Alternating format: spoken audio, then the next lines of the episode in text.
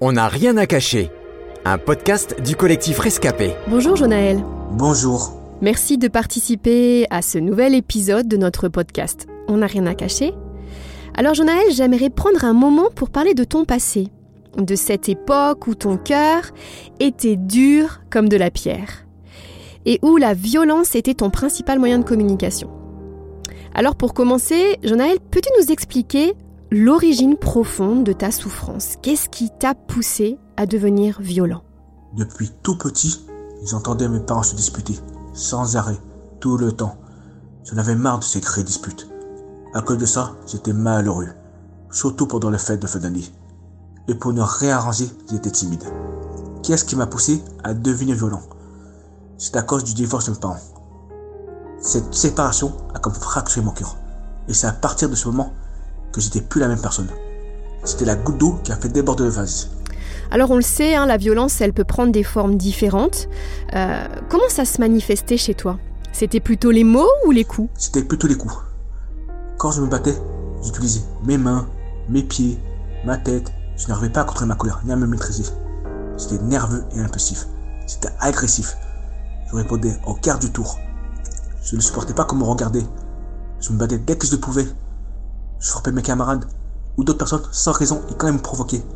Je faisais tout pour trouver une occasion pour me battre. Si mes camarades ne me séparaient pas, j'aurais pu ce match terminé. Euh, je le sais, hein, tu, as, tu as commencé à devenir violent quand tu étais enfant. Euh, quel âge avais-tu exactement? Et, et comment ton entourage a-t-il réagi? J'avais 10 ans quand j'ai commencé à devenir violent. Je me disputais souvent avec ma famille. Ma mère a beaucoup pleuré parce que je l'ai manqué de respect. Elle avait marre de mon comportement. Marre que je me bagarrais souvent. Marre que je souvent puni à cause de mes bêtises à l'école. Comme ma mère était chrétienne, elle priait beaucoup pour moi. Je l'ai entendu plus d'une fois. Elle suppliait Dieu de me changer et parfois même en pleurant. À cause de mon comportement, je suis allé voir plusieurs fois une psychologue. Quand la psychologue me parlait, ça ne me faisait rien et parfois je ne répondais pas à ce qu'elle me disait. Ma mère et la psychologue ont, décidé de m'envoyer dans le centre de rééducation parce que j'avais peur que je devienne dangereux en grandissant. Tu as donc été placé dans un centre de rééducation. Euh, comment tu as vécu cette mesure, cette décision? Sur le coup, ça m'a fait très mal de voir tout quitter. Le quartier, les amis, la famille. En plus, aller dans un endroit inconnu et que je connais personne. Combien de temps y es-tu resté dans ce centre et, et comment ça s'est passé là-bas? Je suis resté 4 ans.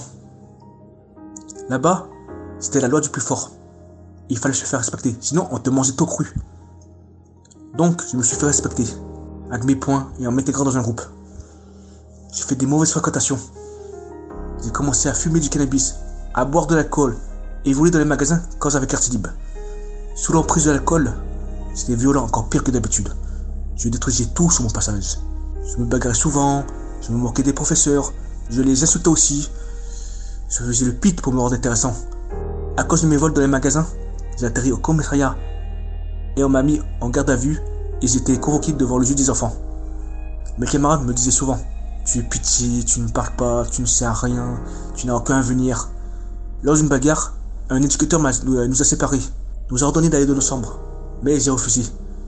L'éducateur m'a giflé, il s'est dégénéré. Je l'ai pris par le cou et collé sa tête contre un radiateur. Il a fini inconscient. Quand il s'est réveillé, il répétait plusieurs fois Je veux porter plainte. Durant toutes ces années, mon cœur s'endurcissait et devenir dur comme de la pierre. Jonaël, quel est ton pire souvenir de cette période? Alors, mon pire souvenir de cette période, c'était pendant la dernière année de ce centre, où je me sentais seul au monde. J'avais l'impression de devenir fou et que personne m'aimait. Je n'en pouvais plus. J'avais envie de tout détruire. Alors j'imagine que tes années collège hein, et tes années lycée n'ont pas été simples non plus. Euh, Est-ce que tu peux nous en parler? C'est pareil, voire pire. On m'a méprisé. On se moquait de moi. On me mettait à l'écart. Je continuais à utiliser mes points pour me faire respecter et pour me faire comprendre. J'avais l'impression qu'ils aimaient bien me voir énervé. Je continuais toujours à me faire des mauvaises fréquentations. Je fumais toujours du cannabis. Dès que j'avais l'occasion, je volais aussi. Mon cœur était rempli de colère, de haine et de tristesse. J'ai beaucoup souffert à cause de ma timidité, le manque de parole, surtout auprès des filles. On me mettait à l'écart parce que je ne parlais pas. Il y a une période où mes amis me trouvaient bizarre, que je n'étais pas comme d'habitude, que je me laissais faire, que je me défendais plus. Puis, j'ai commencé à me disputer avec eux. Ensuite, ils voulaient plus me voir et je suis parti.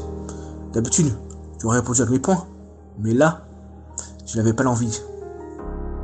Je déprimais. Je commençais à avoir des pensées de suicide. Je ne savais plus qui j'étais. J'avais marre de la vie. Je voulais partir loin et ne plus jamais revenir. J'étais complètement perdu dans mes pensées. Je suis arrivé à un point que même l'alcool, le cannabis et autres n'avaient plus d'effet pour me sortir bien. Alors si j'ai bien compris, euh, la violence et la délinquance ont augmenté crescendo au fil du temps dans ta vie. Euh, Qu'est-ce qui a fait qu'à un moment, tout ceci s'est enfin arrêté? Mon frère m'a proposé de l'accompagner à une réunion pour les jeunes dans une église évangélique. Et pendant ces réunions, j'ai trouvé un sens à ma vie en faisant une rencontre personnelle avec Jésus. Jonaël, comment expliques-tu qu'aujourd'hui, ton cœur n'est plus dur comme de la pierre? Dès que j'ai compris que Jésus, c'était la seule, solution, j'ai fait une prière de repentance en lui demandant pardon de tout ce que j'avais fait et en lui déposant tous mes problèmes, ma souffrance. J'ai fait la paix avec lui et je lui ai donné toute ma vie de A à Z. Voilà pourquoi, aujourd'hui, mon cœur n'est plus dur comme de la pierre. Et dis-moi, quelles sont tes relations avec tes parents maintenant? Aujourd'hui, j'ai demandé pardon à mes parents. Je respecte mes parents. Je m'entends bien avec eux. Et je ne me dispute plus avec ma mère. Pour finir, euh, quels conseils euh, peux-tu donner à celles et ceux qui se sont endurcis, eux aussi, euh, et qui utilisent également la violence pour se protéger finalement et faire taire leur souffrance Il ne faut pas rester seul. Il faut être entouré et parler à des personnes à qui vous avez confiance. Pour éviter de se refermer sur soi-même. Je peux vous proposer une solution. Il s'appelle Jésus. Il est le chemin, la vie et la vérité. Avec lui, vous n'êtes plus seul. Il peut être un père, un frère, un ami, un confident pour vous. Vous pouvez lui faire confiance à 100%. Il est la seule personne qui peut vous comprendre parfaitement. Vous êtes précieux à ses yeux, comme les diamants. Dans un passage de la Bible, Jésus dit Venez à moi, vous tous qui êtes fatigués et accablés, vous qui êtes déprimés parce que vous portez un fardeau trop lourd, et je vous donnerai du repos. Acceptez de vous laisser diriger par moi, et mettez-vous à mon école, car de tout mon cœur je suis doux et humble. Ainsi, votre vie trouvera son épanouissement dans le repos. Alors, confiez votre vie à Jésus, et lui déposez tous vos problèmes, vos souffrances, et se laissez diriger par lui. Et vous verrez par la suite les fruits de son amour et de sa paix. Et vous ne le regretterez pas. Merci beaucoup, Jonaël. Merci pour ce message d'espoir. C'était On n'a rien à cacher, un podcast du collectif Rescapé produit par Trésor Média.